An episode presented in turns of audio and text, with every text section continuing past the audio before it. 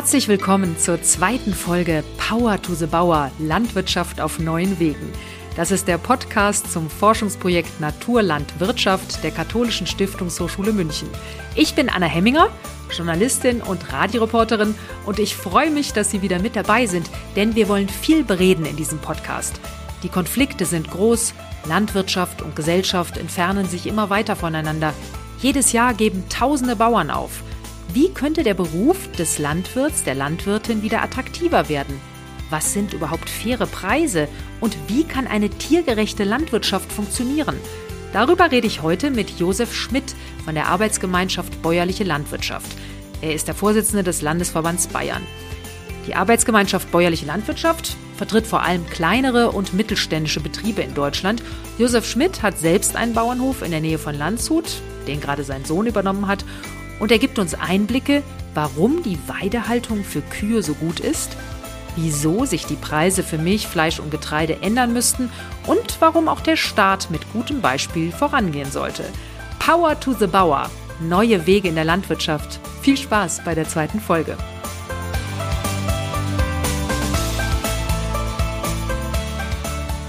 Neue Wege in der Landwirtschaft, das ist das Thema in diesem Podcast. Dieses Jahr gab es ungewöhnliche Bilder aus Berlin vor dem Reichstagsgebäude mit der Kuppel, da wo normalerweise Politiker und Touristen vorbeilaufen, da grasten Kühe mitten in Berlin vom Bundestag. Das war eine Aktion der Arbeitsgemeinschaft Bäuerliche Landwirtschaft. Und mit dem Vorsitzenden des Landesverbands Bayern, Josef Schmidt, will ich heute sprechen. Schön, dass Sie da sind. Ja, hallo. Was war denn das da? Was war da los in Berlin? Kühe mitten in der Stadt. Ja, es war zuallererst einmal eine Aktion, da, da, damit man irgendwie sichtbar wird. Und äh, zum Zweiten natürlich der Hintergrund äh, war, dass die Tiere auf die Weide sollen, dass die raus sollen aus der Stelle, dass der Wunsch nach einer tiergerechteren Haltung doch sehr weit verbreitet ist. Bloß der Weg dahin ist halt äh, wesentlich schwieriger, als sich die meisten nicht-Landwirte das vorstellen. Warum ist das denn so schwierig? Man denkt sich, mein Gott, es gibt Wiesen in Deutschland, die Kühe sind drin. Warum müssen die denn immer angeleint sein? Was ist da die Schwierigkeit? Ja, zuallererst ist das Anbinden der Kühe ja traditionell die Haltungsform, die es früher immer gab, waren immer die Kühe angehängt.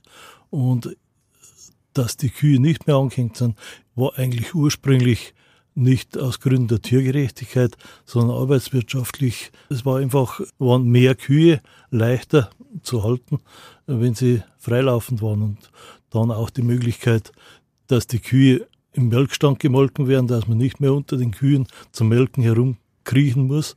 Das war die, die ursprüngliche Haltung. Und warum sind die Kühe nicht mehr auf der Weide?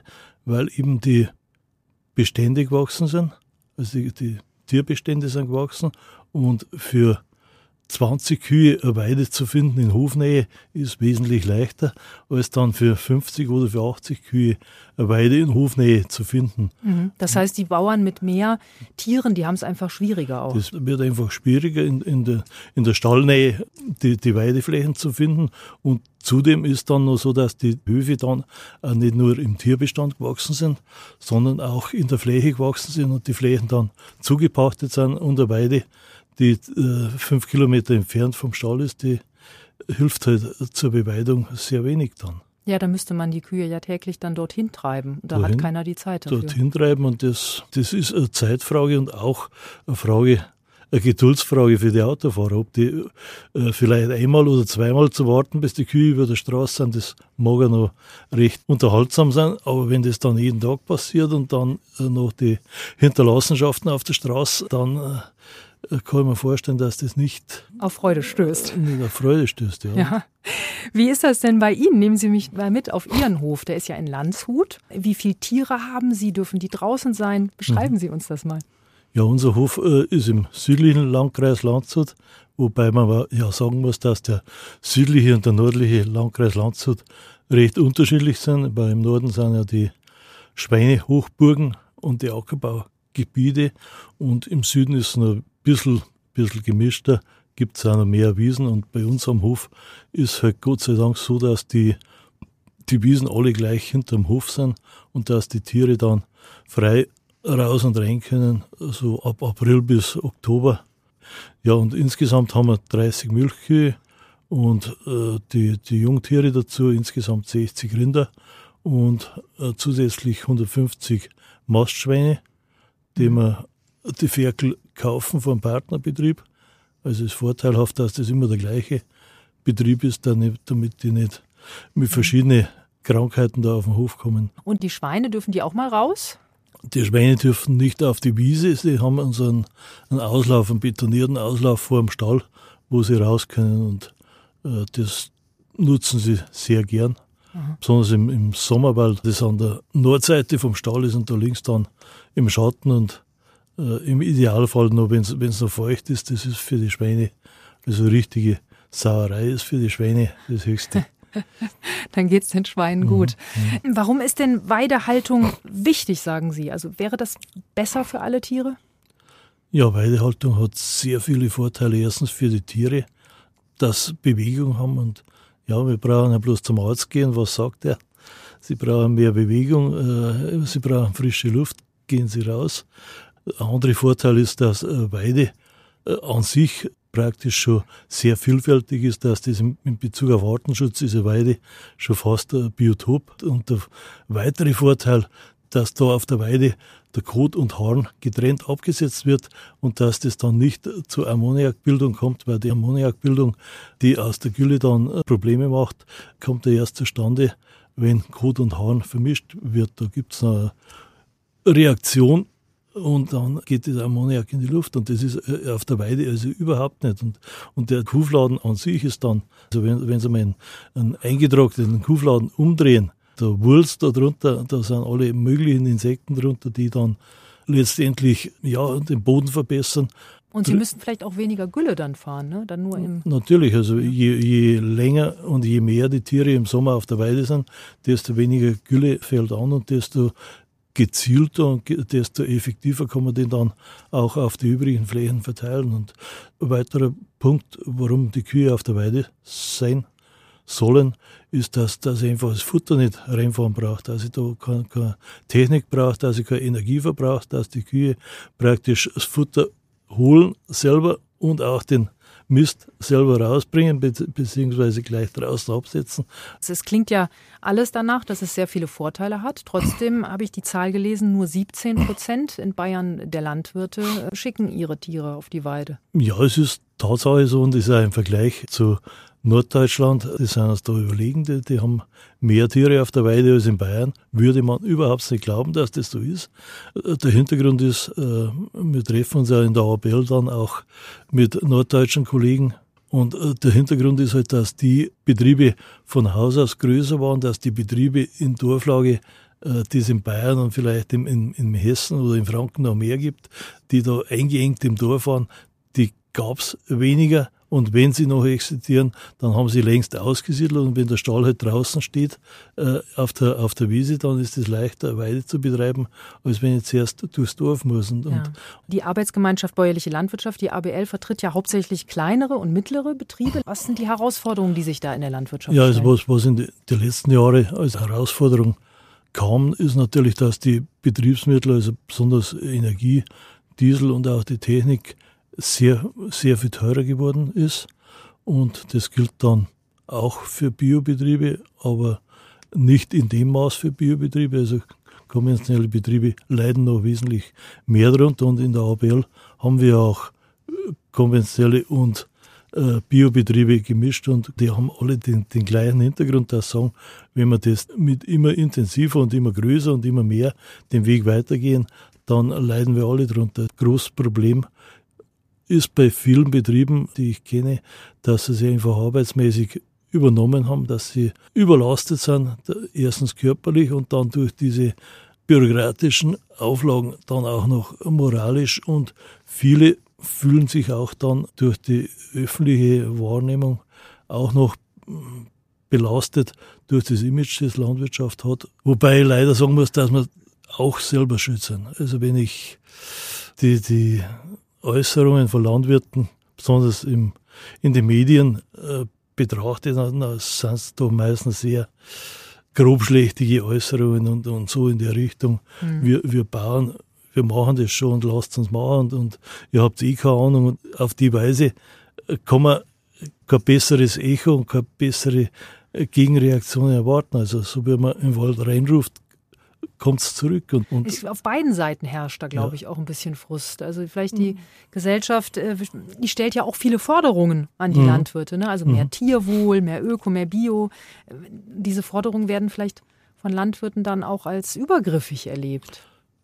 Ja, also die Forderungen sind großteils berechtigt und das Problem ist, dass die Landwirtschaft oder die Bauern nicht äh, so aufgestellt sind, dass diese Forderungen dann in Preis umsetzen, dass die dann so, also wenn, wenn beim, äh, beim Auto einfach die Forderung ist, dass Klimaanlage drin ist, dann, dann wird halt das Auto teurer und, und, und fertig. Und, und dadurch, dass, dass die Landwirte so viele Einzelanbieter sind und so wenigen Abnehmern entgegenstehen, ist halt fast unmöglich, diese, diesen Mehraufwand dann ja, in, in, in Einkommen umzuwandeln. Und, hm. und es gäbe Möglichkeiten, die, für die wir schon lange kämpfen, dass einfach über Erzeugergemeinschaften die Landwirte in die Möglichkeit äh, versetzt werden, dass über Erzeugergemeinschaften dann dem Handel gegenüber den Preis festlegen und dass einfach dann für, für Milch und für Fleisch und für Getreide einen Preis gibt, der dann eingehalten werden muss. Und wir hätten eigentlich auch den rechtlichen Hintergrund über Kartellgesetze und wir regen uns ja auch immer drüber auf, wenn Lebensmittel unterpreisig verkauft werden, zum Schleuderpreis verkauft werden. Und eigentlich sind wir Landwirte die Ersten, die Lebensmittel unterm Preis verkaufen. Und da müssen, sich ändern. da müssen einfach die Kartellgesetze einfach greifen und es einfach nicht mehr möglich sein, dass Milch oder Fleisch zu Preisen den Hof verlässt, die einfach die Kosten nicht deckt. Und zum Weiteren, was gehört dazu, dass man einen Preis halten kann, gehört in erster Linie dazu, dass man die Menge dem Bedarf anpasst.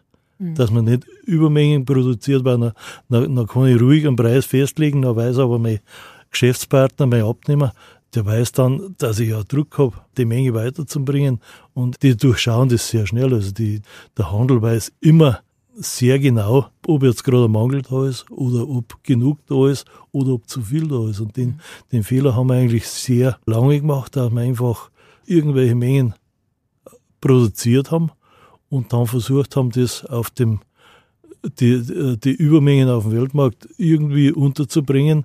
Und der Handel hat natürlich das auch spitz gekriegt. Aldi wusste doch, wie billig wir Milch und Fleisch äh, auf dem Weltmarkt verkaufen und, und der war dann sofort da und, und sagt, wenn ihr das für den Weltmarkt so billig herstellen könnt, dann möchte ich das gefälligst auch zu dem Preis haben. Und dann, das ist eine Spirale, ne? Ja, da war natürlich immer das Argument von der Politik und von der, unserer Landwirtschaftsministerin war dann immer, ja, es sind doch nur 10 Prozent von unserer Milch und von unserem Fleisch, das auf den Weltmarkt geht. Aber diese 10 Prozent verderben eben die ganze Zeit schon den Preis für 100 Prozent der Ware. Und das, das ist. Das ist das Fatale, sagen mhm, Sie. Das ist Fatale. Ja. Und, und, das hat eigentlich die, die Landwirte dann unter Druck gesetzt, mehr zu produzieren und immer billiger zu produzieren und eben Tierhaltungen einzuführen, die, die wahrscheinlich der Landwirt selber nicht, nicht wollte. Also man, man hat schon die Landwirte überzeugen müssen, dass, dass Tiere ohne Stroh auch leben können. Das, das haben wir nicht Landwirte erfunden. Und, und jetzt müssen wir da raus aus dem Schlamassel. Genau. Und das, das geht halt nur, indem wir jetzt irgendwann anfangen, für Lebensmittel und für tierische Produkte, die artgerecht gehalten werden, einen richtigen Preis zu zahlen und nicht immer dann als Vergleichspreis den zu nehmen, der auf dem Weltmarkt, der auf dem Weltmarkt ja. ist, wo, wo einfach diese Bedingungen nicht herrschen. Und da hätten wir in Bayern sehr gute Gelegenheiten, bayerische Lebensmittel halt höherpreisig zu verwerten, mhm. aber das wird nicht genutzt. Wir haben, wir haben Mordsprogramme, geprüfte Qualität aus Bayern, haben einmal versucht, äh, da irgendwie äh, mehr Hintergrund reinzubringen. Also wenn geprüfte Qualität aus Bayern heißt das, das, das Produkt wurde in Bayern hergestellt und das Tier ist in Bayern geboren, in Bayern gehalten und in Bayern geschlachtet, ist das sehr schön und, und die Überwachung ist auch sehr schön. Bloß ein Verbraucher würde halt interessieren, Womit wurde das Tier gefüttert? Kam ja. das Futter auch aus Bayern oder war das Soja aus Südamerika? Und wie war die Tierhaltung? Und das sagte das nicht. Und wir waren schon mehrmals im Ministerium und haben darüber gesprochen. Und, und das Bestreben ist immer, das Siegel so zu gestalten, dass alle mitmachen können. Und wenn, wenn ich ein Qualitätssiegel habe, das jeder erfüllen kann, ohne irgendwas, ohne dem Kunden irgendwie äh, äh, Besonderheit zu bieten, dann ist halt das sehr wenig wert und bringt, bringt erstens für den Kunden keinen kein Mehrwert und bringt zweitens für den Landwirt kein äh, Mehrpreis, keine Mehreinnahmen. Nee. Und, und, ändern tut sich dadurch auch nicht, weil alles so weiter wirtschaften. Weil alles gleich ist, ja. Und, Was ist denn ganz konkret mal ein gerechter Preis für ein Liter Milch, für ein Kilo Fleisch? Ja, es ist äh, schwierig, einen, einen gerechten Preis für alle zu finden, weil eben ein großer Betrieb billiger das Produkt herstellen kann als ein kleiner. Aber ein Ansatz wäre, dass das wenigstens im Durchschnitt funktioniert, dass wenigstens im, im Durchschnitt ein durchschnittlicher Betrieb mit durchschnittlicher Größe dann auf einen Gewinn kommt, auf ein gutes Einkommen, von dem er leben kann, dass dann ein kleinerer Betrieb, der höhere Kosten hat, vielleicht das ein bisschen mehr mit Überzeugung macht oder dass er verschiedene Einsparungen machen kann, dass er, dass er verschiedene Sachen optimieren kann und dann auch auf ein gutes Einkommen kann. Und für die größeren Betriebe, die dann mehr verdienen, äh, dafür hätte man ja das Finanzamt. Aber jetzt mal ganz konkret, ein Liter Milch bei Ihnen am Hof, der geht weg für, wie viel kriegen Sie denn für den einen Liter? Biomilch kostet noch knapp 60 Cent zurzeit. Kommerzielle Milch ist schon wieder im Bereich von 40 bis 45 Cent und, und gerade bei der Milch werden ja die Kosten ständig berechnet durch ein Büro, durch ein Agrarbüro und, und da ist es so, dass diese 45 Cent weder im Süden noch im Norden noch im Osten von Deutschland ausreichend sind. Ja. Und dass die eigentlich, ja, nachdem in, in den letzten Jahren Energie und, und Dünger und, und, und alles, was man irgendwie zukaufen muss, wesentlich teurer geworden ist, dass, dass ein Liter Milch mindestens 50 Cent kommerziell kosten müsste. Und selbst Bio ist so, dass, wenn man wirklich streng rechnet, auch die 60 Cent nicht ausreichend sind. Und das Welche politischen Schritte sind denn jetzt notwendig, dass sich was ändert? Mal ganz konkret. Ja, also wir in der APL sind eigentlich schon seit Jahren dran, in der Förderung andere Prioritäten zu setzen. Einfach, wir, wir haben eine Reserve in der Förderung, wo, wo, man, wo man eigentlich über die Agrarförderung jedes Jahr Milliarden verteilen und eigentlich einen großen Teil davon pro Hektar verteilen. Es, man muss zwar die gesetzlichen Auflagen dafür einhalten, aber jeder kommt für jeden Hektar die gleiche Summe. Die ändert sich zwar, es wurde jetzt reduziert, und, aber die gleiche Summen und der, der am meisten Hektar hat, bekommt halt immer das meiste und eigentlich umgedreht müsste es sein, wenn man die Betriebe erhalten will und die flächendeckende Landwirtschaft erhalten will, auch in äh, Gebieten, wo es nicht von der Natur her so begünstigt ist, dann müsste man eigentlich diese, die Betrieben in den begünstigten Gebieten, in den Ackerbaugebieten, wo gute Böden sind, die müssen eigentlich weniger bekommen und die anderen mehr. Das ist seit langem unser Punkt.